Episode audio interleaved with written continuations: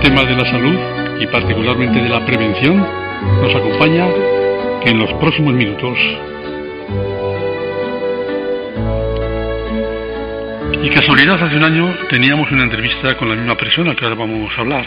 Era exactamente el mes de febrero del año 2023, cuando entrevistábamos al doctor Fernando Borda Zelaya sobre el programa de detección precoz del cáncer de colon de Navarra.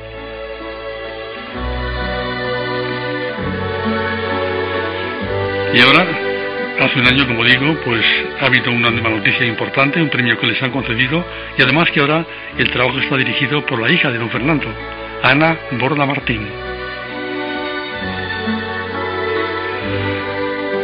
Recordemos que el doctor Borda fue jefe del servicio de digestivo del complejo hospitalario de Navarra.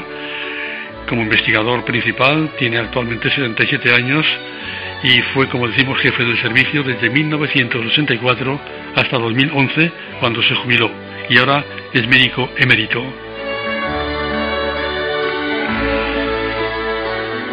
Doctor Borda, encantado de saludarle dentro de un año. Muchas Eh, gracias, encantado. Buenos días, Serafín. El gusto, el gusto es mío. Bueno, yo es que antes de entrar de hablar del tema que usted, que es su profesión, pues me gustaría recordar, porque claro, no vamos a hablar de ello, porque el, tema de la entrevista es otro, pero que usted fue un gran deportista. Eso hay que recordarlo siempre, ¿no? ¿Eh?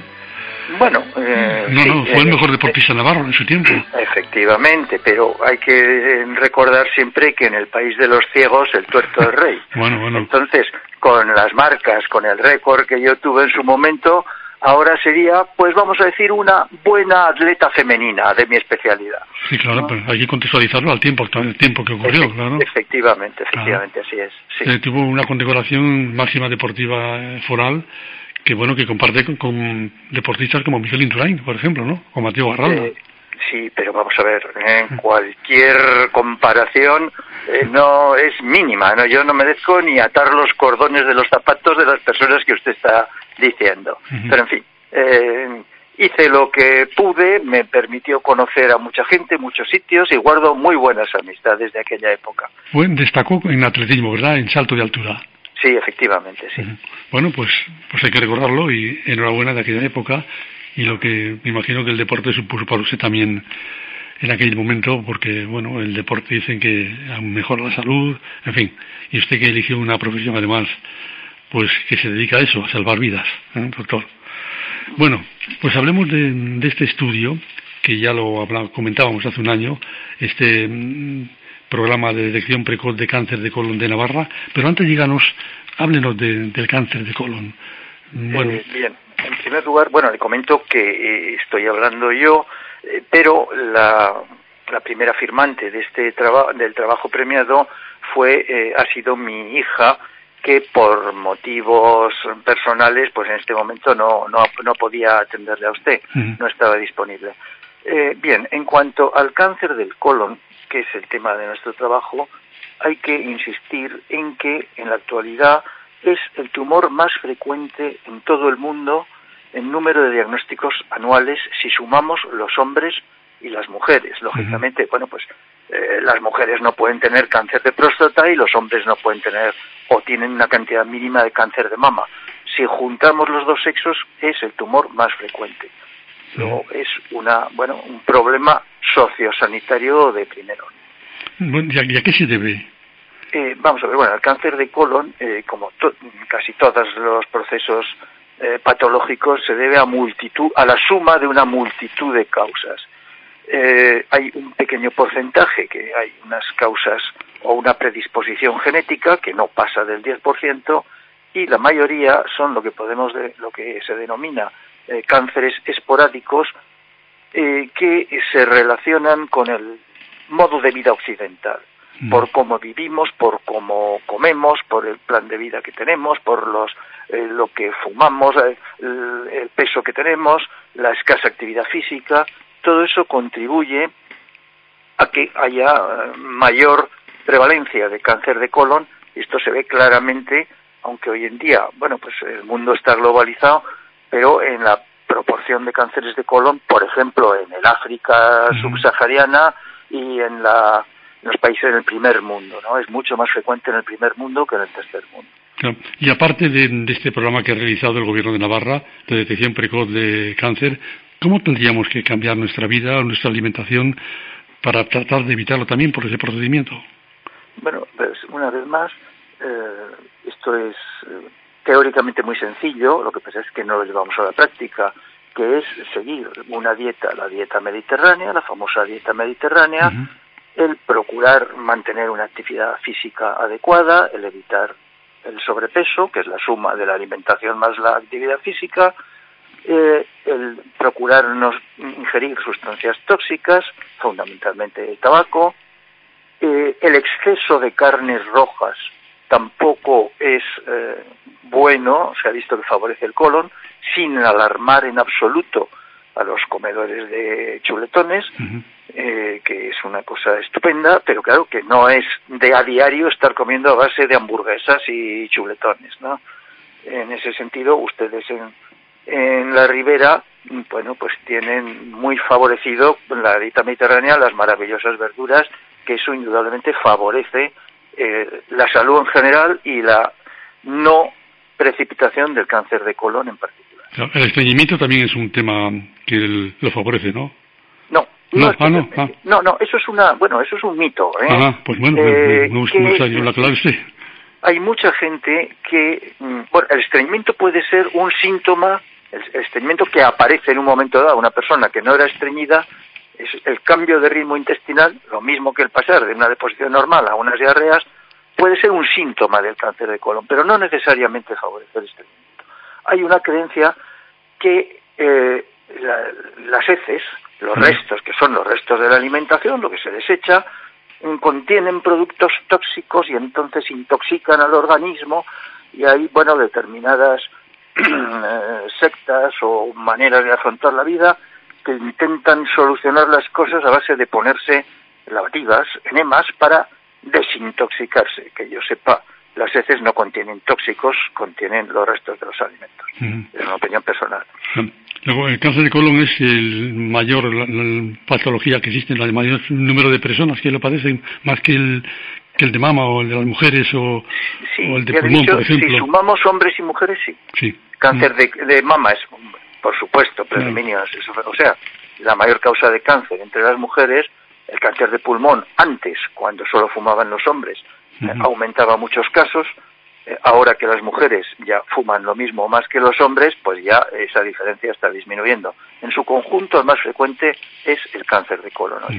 ¿Qué ha supuesto el premio que les han dado en el 42 Congreso de la Sociedad Vasco-Navarra de Patología Digestiva como la mejor comunicación póster que ha mencionado usted?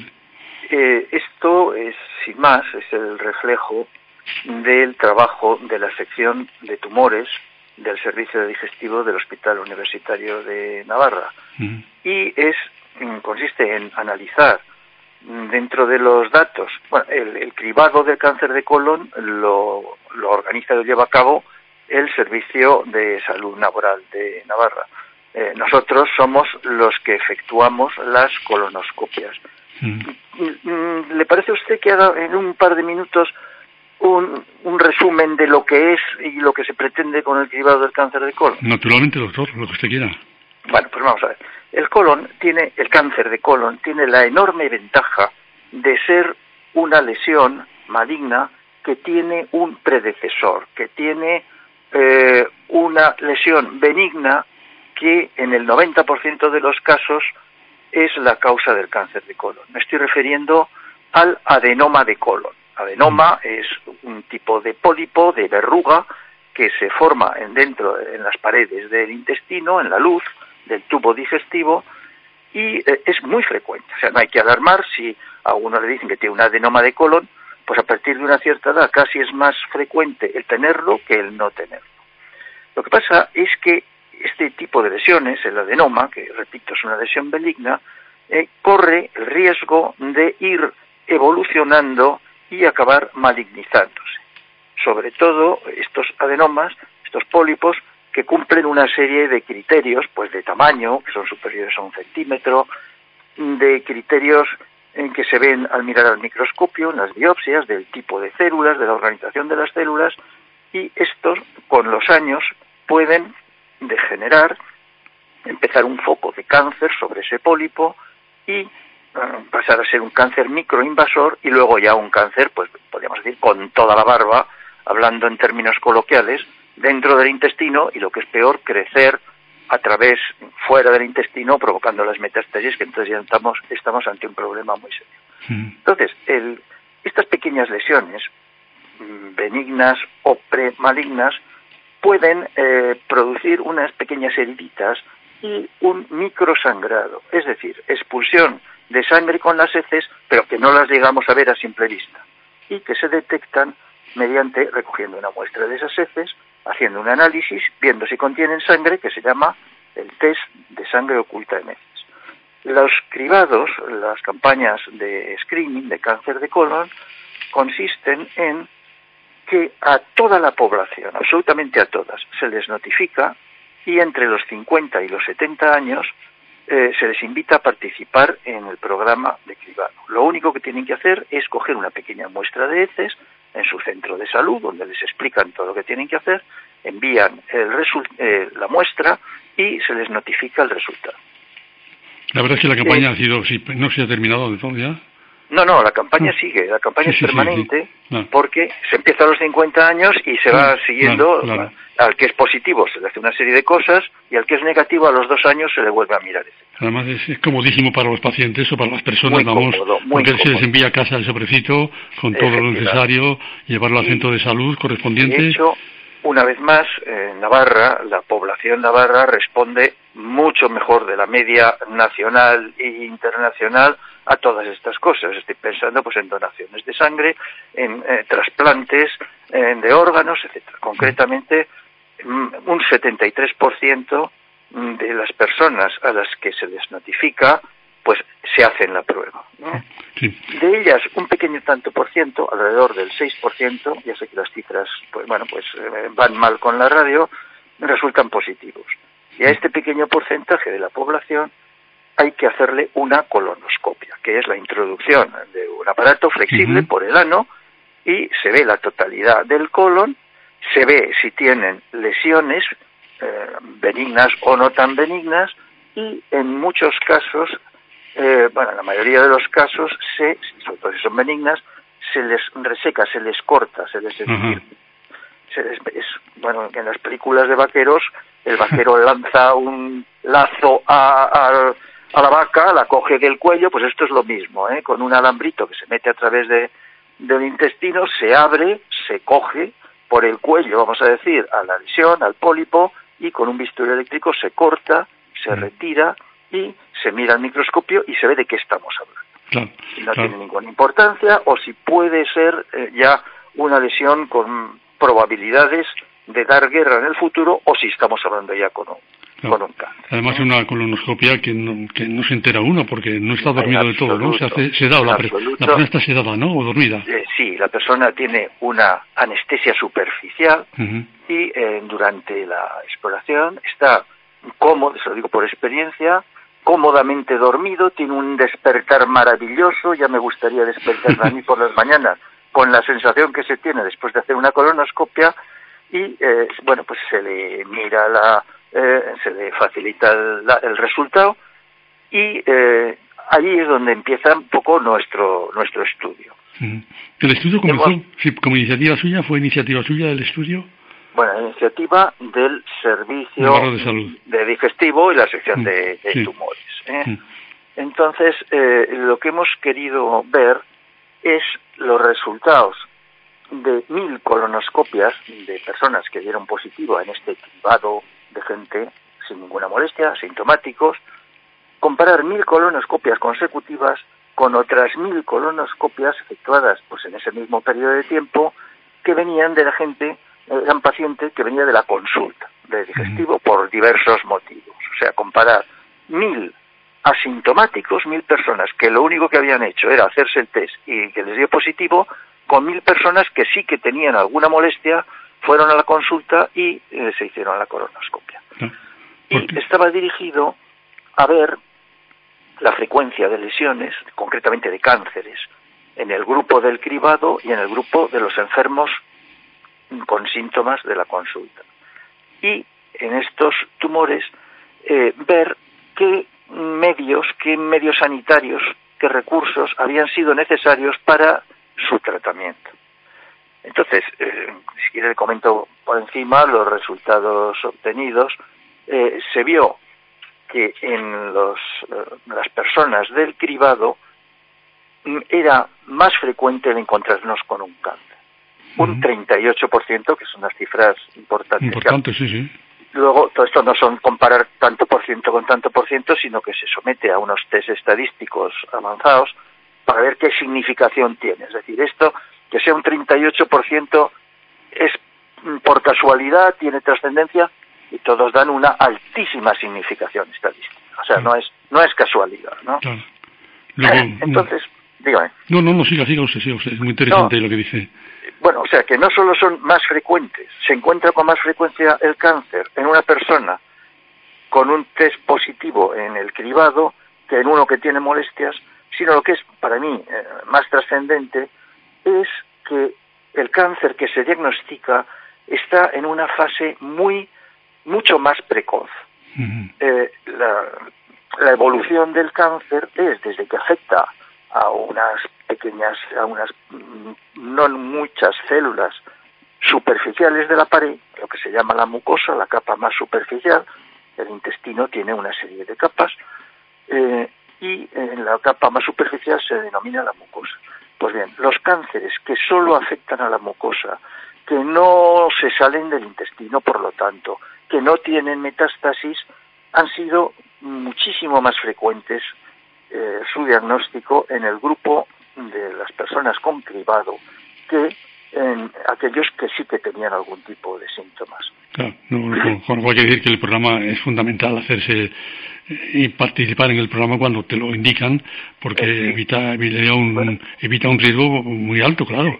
Tenemos que insistir en este 25% de señores que se nos dice que tenemos que, que nos aconsejan que nos hagamos el, el, el test, el cribado, y no lo hacen por los motivos que sean, unos por miedo, otros por pereza, otros por lo que sea. Mm. Eh, y lo que también es importante es que estas personas que están lo suficientemente motivados como para participar en el test, aquellos que son positivos, prácticamente, bueno, prácticamente todos, el 97% de las personas que son positivos sí que se hacen la colonoscopia. Mm. Hay mucha gente que tiene miedo, dice, bueno, si sale positivo, bien, no sé. Hay de todo, ¿no? las personas. Eh, miedo, vamos a ver, la posibilidad de salir positivo hemos quedado que es baja, es un 6%, mm. pero da igual. Es tirar piedras contra tu tejado, es no querer ver las cosas. Ojalá se pudieran detectar todos los tumores o todas las enfermedades en la fase absolutamente inicial. Mm.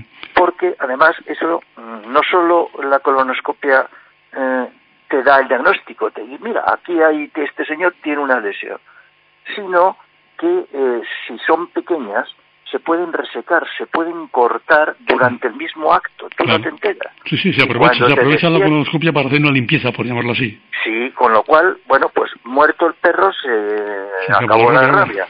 si te quitan la lesión precursora, la lesión inicial, pues te quitan la posibilidad de que esa lesión acabe malignizándose, aunque sea muy baja en términos generales. ¿no?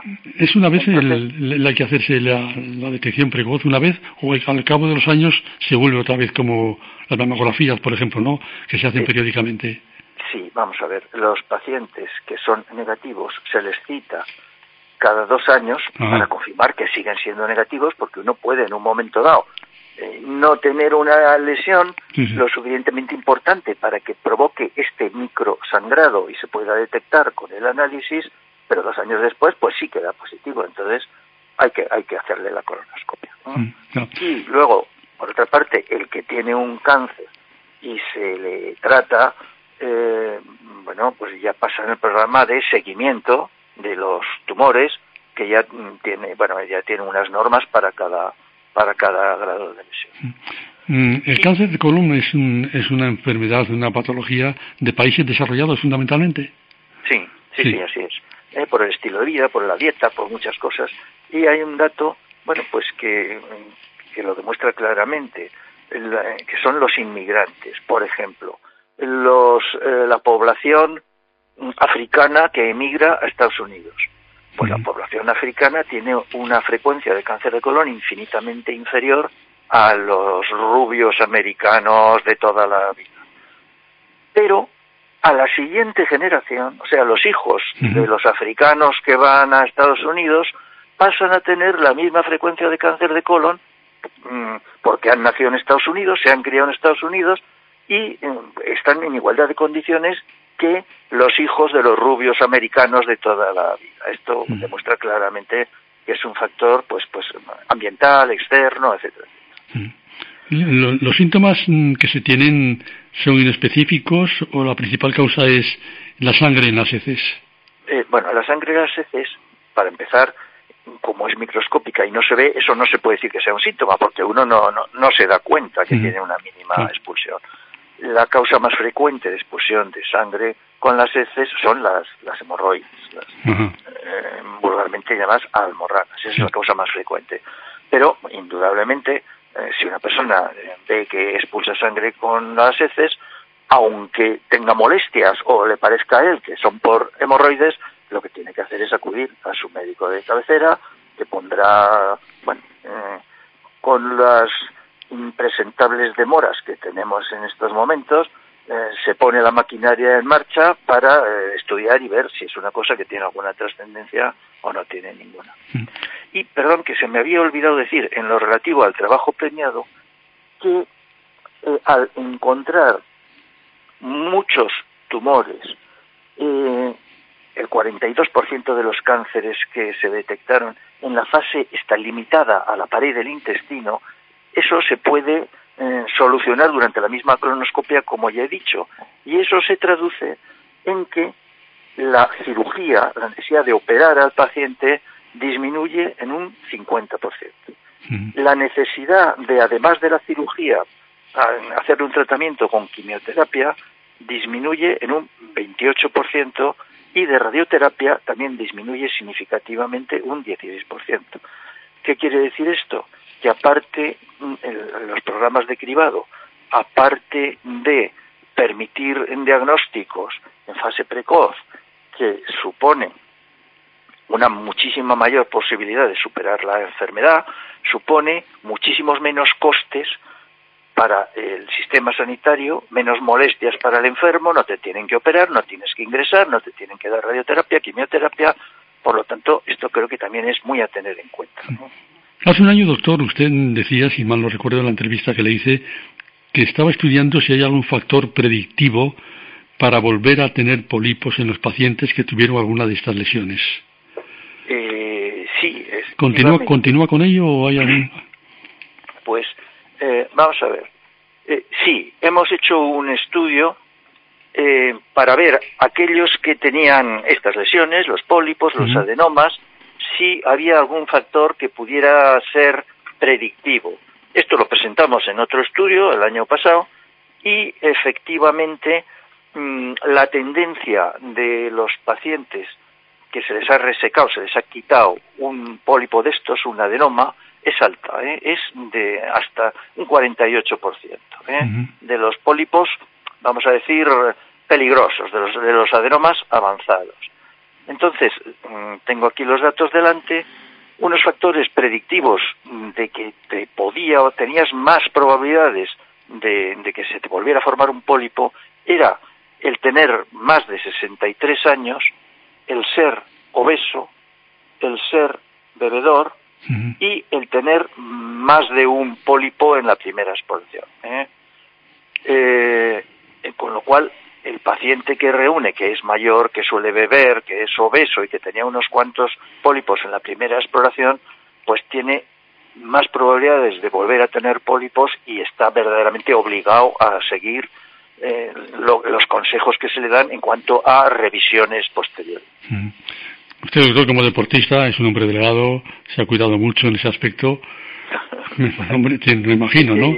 Bien, sí. Eh, que, da, ejemplo, vamos, ¿no? Eh, bien, pero bueno, mi familia no somos gordos y probablemente eso también es porque la manera de comer de mi casa, de mis padres y de mis abuelos, que luego acabas heredando tú, pues favorece, aparte de un posible componente genético, favorece que de padres delgados, pues es más probable que los hijos sean delgados. Claro, porque usted además procede de Villaba, ¿no? Eh, el apellido Borda procede de Villaba, pero de hace muchísimos años. ¿eh? Mm, eh, bueno, prácticamente ya de Villaba no hay absolutamente nadie que yo sepa de mi familia. Pues doctor, enhorabuena, un año más. ¿eh? Bueno, pues muchísimas Me alegro muchísimo en saludarle en estos grandes consejos que nos ha dado sobre un tema que, una palabra que antes era temerosa, ¿no? Una persona que tiene cáncer, de lo que sea, ¿no? Y que ahora, gracias a los avances, las investigaciones y este cribado, por ejemplo, en el tema de cáncer de colon, se está superando de una forma muy importante, ¿no? Sí, nos permite ser más optimistas. Más optimistas, ¿verdad? Pues doctor Fernández Borda, un saludo muy cordial y felicidades para usted y para su hija Ana, claro, que sigue su, su camino. ¿eh? La madre de la criatura y estoy aquí de, de portavoz, vamos a decir. Emérito, una palabra muy de actualidad también. Sí, pero no con muy ecos muy favorables precisamente. Efectivamente. Doctor Borda, un saludo muy cordial y muchísimas gracias. Muchas gracias, Serafín.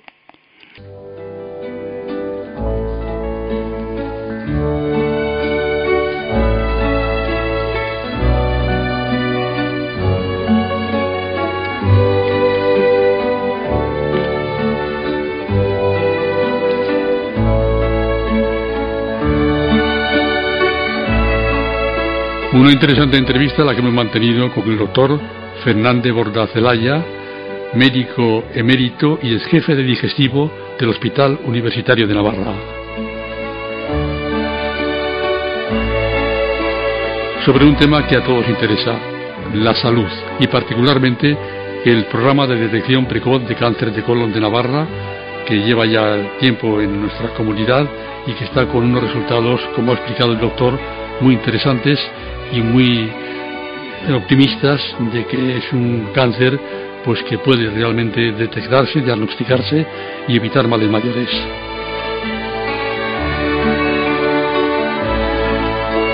Gracias al doctor Fernando Gorda y a su hija Ana, que ahora sigue sus pasos y es la responsable de este trabajo